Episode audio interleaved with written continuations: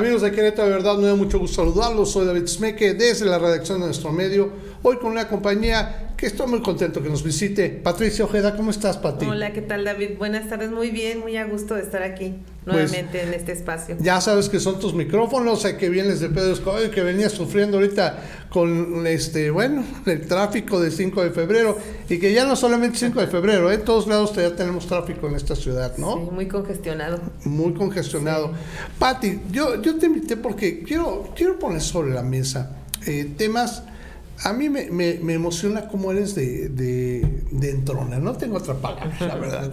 Eres una mujer muy activa, estás activa y entrándole a todos los temas, sobre todo temas progresistas en, en, el Estado y bueno, yo creo que hasta en todo, en todo el país. Número uno, estuviste participando recientemente en el Consejo Estatal eh, tuvieron, tuvieron elecciones, sé que fuiste una de las candidatas, que estuviste hasta cerca de, obtener, obtener la presidencia, con una, pues lo tengo que decir tal cual, la verdad, porque yo lo vi no solamente en nuestro medio, lo vi en varios medios, una participación destacadísima, mucha gente te apuntala como verdaderamente una de las personas, pues de las fundadoras, de las que tienen las raíces reales. ¿Cómo te sentiste? Platiquemos con esta parte. ¿Cómo te sentiste con ese proceso? Bueno, fue un ejercicio democrático amplio este, que se dio a conocer en los diferentes distritos federales. Hubo mucha participación de manera abierta. Logramos este, incrementar en mucho el padrón de afiliación a Morena, o sea, Morena hoy se consolida como una segunda fuerza en el Estado, que para mí eso es muy importante, ¿verdad? Y se vivió este proceso democrático, este, sí bien tuve la confianza de muchos de mis compañeros consejeros, consejeras que me dieron su voto, al cual agradezco mucho. Este, sin embargo, pues los votos no, no nos favorecieron, pero pues el ejercicio es simplemente una muestra de cómo las cosas se pueden hacer de manera organizada y transparente. Claro. Eh, el trabajo aquí no se termina, o sea, el trabajo sigue, el trabajo inicia. Me hubiese encantado ser, llevar las riendas de la dirigencia estatal de mi partido, nada me hubiera llenado de más orgullo que esta cuestión. Sin embargo, el trabajo sigue, David. O sea, hay muchas cosas, muchos ámbitos en los que como tu servidora este puede puede seguir impulsando participando, participando. Y, ya lo veo ¿eh? porque bueno sabemos que eh, dentro de pocos días se va a dar el consejo pero a nivel nacional y en el cual también vas a vas a ir a participar y a, hacer ver tu tu presencia como tal verdad sí así es también por ahí estoy interesada en en participar en el Congreso Nacional que es este próximo fin de semana. Este asistimos más de 3000 consejeras, consejeros a nivel de, de todos los estados, todos los estados. Ajá, a nivel este, nacional, nos congregamos en la Ciudad de México y sí es mi interés también participar para hacer, lograr ser congresista nacional, consejera, este, sí, parte del comité eh, nacional que vamos a tener también por ahí esa esa posibilidad, ¿verdad? ¿Cuántos, eh, cuántos eh, consejeros quedan dentro del Congreso Nacional? O sea, ¿cuántos quedan seleccionados? ¿Sabes? Exactamente no, pero son las mismas carteras que hay en los comités ah, estatales de finanzas, de... claro. Ajá, se renueva la mayor parte de las carteras, simplemente, solamente la presidencia y la secretaría no quedan igual. Que va a seguir estando don Mario, ¿no? Mario Delgado, sí. Correcto. Oye, y otra pregunta, bueno, es que te veo muy activa y te lo debo decir tal cual. Hace un par de días estuvo aquí eh, César Gutiérrez, que participa seguido aquí con nosotros, y, estuvimos platicando de diálogo progresista y me impresionó mucho el movimiento de esa agrupación. Nos platicó y vi lindamente una foto tuya ahí también. Quisiera que nos platicaras, porque qué va a ver, ya me tienes impresionado. ¿Dónde aquí? A, Alina de todos los costales. Muy bien. Sí, ¿verdad? Es el activismo que ya trae uno el impulso de seguir ¿qué hago, qué hago para hacer que las cosas cambien en mi estado? ¿no? Ya vamos bien en el país, hay muchos cambios muy significativos de la cuarta transformación. Y sí, bien vino el licenciado César, estuve, seguí su entrevista muy, muy amena y muy informativa acerca de lo que es este diálogos progresistas, del cual este yo tomé protesta el pasado domingo en San Juan del Río, hubo más de 1800 personas. Impresionante, ¿eh? Para, vaya, no es ni un partido político, no es, no es, todavía es apenas una agrupación y con un llamado impresionante. ¿eh? Sí, sí, sí, hubo representantes, hombres, mujeres que tomaron protesta junto con tu servidora de los 18 municipios. Ahí en San Juan del Río somos una agrupación.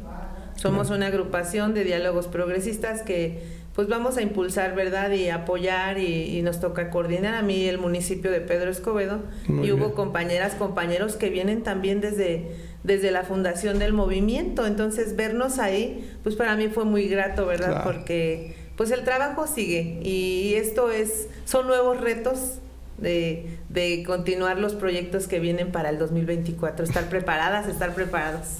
Oye, me, me, da risa porque, bueno, veamos tres cosas. Pero, pues sigues estando en Pedro Escobedo, sigues siendo regidora, sigues trabajando ahí, vienes de ahí precisamente de trabajar. Me platicabas que estabas con el presidente ahorita en estos momentos. ¿Y cómo va tu trabajo ahí también? Digo, te hasta me da risa porque no sé si duermes en algún momento, ¿verdad? No, también soy ama de casa, también soy abuelita.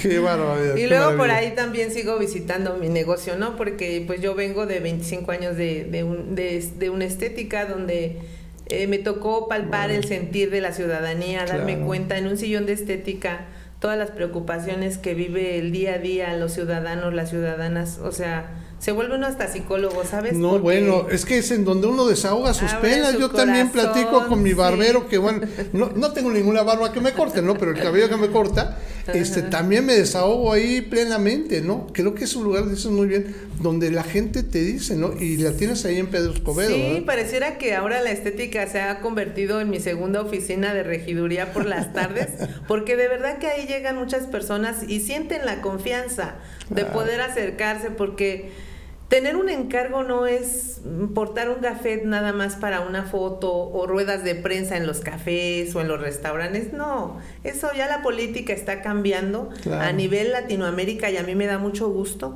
que hoy hay en los en muchos este, países de Centroamérica está cambiando la política, han elegido los pueblos a gente más sensible y más consciente de las necesidades de los cambios que ahora implica la política de servicio y de escuchar a la comunidad, ¿no? De, acercarse a la gente y ver, si bien no podemos resolver todas las problemáticas porque no, tenemos un cargo, este, sí será imposible, pero enseñarnos que organizados, que, con la lluvia de ideas y que fíjate, muchas veces la gente no es tanto ya que le des, sino simplemente que ayudemos a organizar, que ellos también están dispuestos a contribuir a estos cambios que ya el Estado necesita, eso a mí pues me da para seguir adelante, ¿no? Entonces, ahí en ese pequeño local todas las tardes llega diferente tipo de ciudadanía, mujeres de las comunidades indígenas y de otras comunidades a platicarme una serie de problemáticas que les digo, bueno, si bien no les puedo resolver, les puedo ayudar a gestionar para que veamos juntos hacia dónde podemos tocar puertas y vengamos a tener una respuesta positiva, ¿no? Y eso creo que me ayuda bastante, me gusta mucho, ¿sabes? Estaba hoy que me invitabas a tu programa, venía yo pensando, pues que sí, que haciendo un análisis, este, me gusta, decía mi abuela, hija, ¿te gusta estar a jonjolí de todos los moles? y sí me gusta y me gusta mucho el mole porque creo que es de actuar. Muchas veces nos quejamos, muchas veces, eh, pero en la zona de confort donde estemos no cambiamos las cosas. Hoy, hoy yo veo ya como el partido en el poder en el estado ya están en, ya están en campaña, ¿sabes? Hay mucha repartición de tinacos y de calentadores solares y es venta porque ni siquiera es gratuito. Y yo digo, mira nada más, o sea, qué ironías de la vida. Este, vender un tinaco a un costo un poco menor cuando a cinco años vamos a tener unos problemas gruesos de la situación con el agua por esto de la, le vas a echar al tinaco, o sea, sí, es hasta de risa eso, la verdad. Y sí, o sea, a mí me gusta mucho ser el alturismo, el poder dar lo que puedo, porque tampoco me gusta hablar de más, creo que el hablar compromete, pero siempre le digo a las personas, en lo que pueda y en lo que esté a mi alcance, siempre voy a estar ahí. Pati, yo, yo te digo tal cual, yo, yo veo en ti una mujer muy sensible, que efectivamente has escuchado las pláticas que hemos tenido aquí, siempre ha sido en defensa de los ciudadanos, en defensa de la gente de tu comunidad que tienes y que a final de cuentas ellos ven respuesta en ti, como dices, no, no eres quien, quien puede eh, pues señalar, hacer de inmediato, ¿no? no tienes eso, pero sí les gestionas si los escuchas, si tienes este, esa sensibilidad. Y pues yo creo que nada mejor representa realmente eh, pues todo lo que es el movimiento de la 4T con respecto a ti. Así que yo te felicito, en serio, te extiendo una felicitación y me encanta que estés con nosotros aquí para platicarnos. Pati, un último comentario, ¿cómo, cómo las cosas ahí en Pedro Escobedo políticamente? ¿Todo bien? ¿Todo tranquilo? ¿Qué cosas este, sientes que se tiene que trabajar? Pues sí hay avances porque sí ha habido obra pública en, en la mayoría de las comunidades, sí, sí hemos logrado hacer hay un poco de sinergia con el presidente municipal. Este, en las mesas de cabildo, pues siempre ponemos sobre la mesa, o yo trato de poner sobre la mesa ese recorrido que no se me olvida que hice por las 24 comunidades de las situaciones que hay en diferente comunidad y se han ido atendiendo poco a poco. Si bien no es, es cierto, eh, falta mucho porque en cuestiones de salud, en cuestiones de educación, este, pues hay cuestiones que todavía están pendientes, pero que seguiremos ahí en los años que nos faltan, si Dios nos permite, este, haciendo el señalamiento de las necesidades que todavía hay por cubrir en nuestras comunidades. Y bueno, si yo fuera presidenta municipal, pues otra cosa fuera, ¿verdad? Pero bueno, ya viene, ya viene dentro de poco y hay que irse preparando para nuevas elecciones. Pati, yo te agradezco muchísimo que hayas estado con nosotros.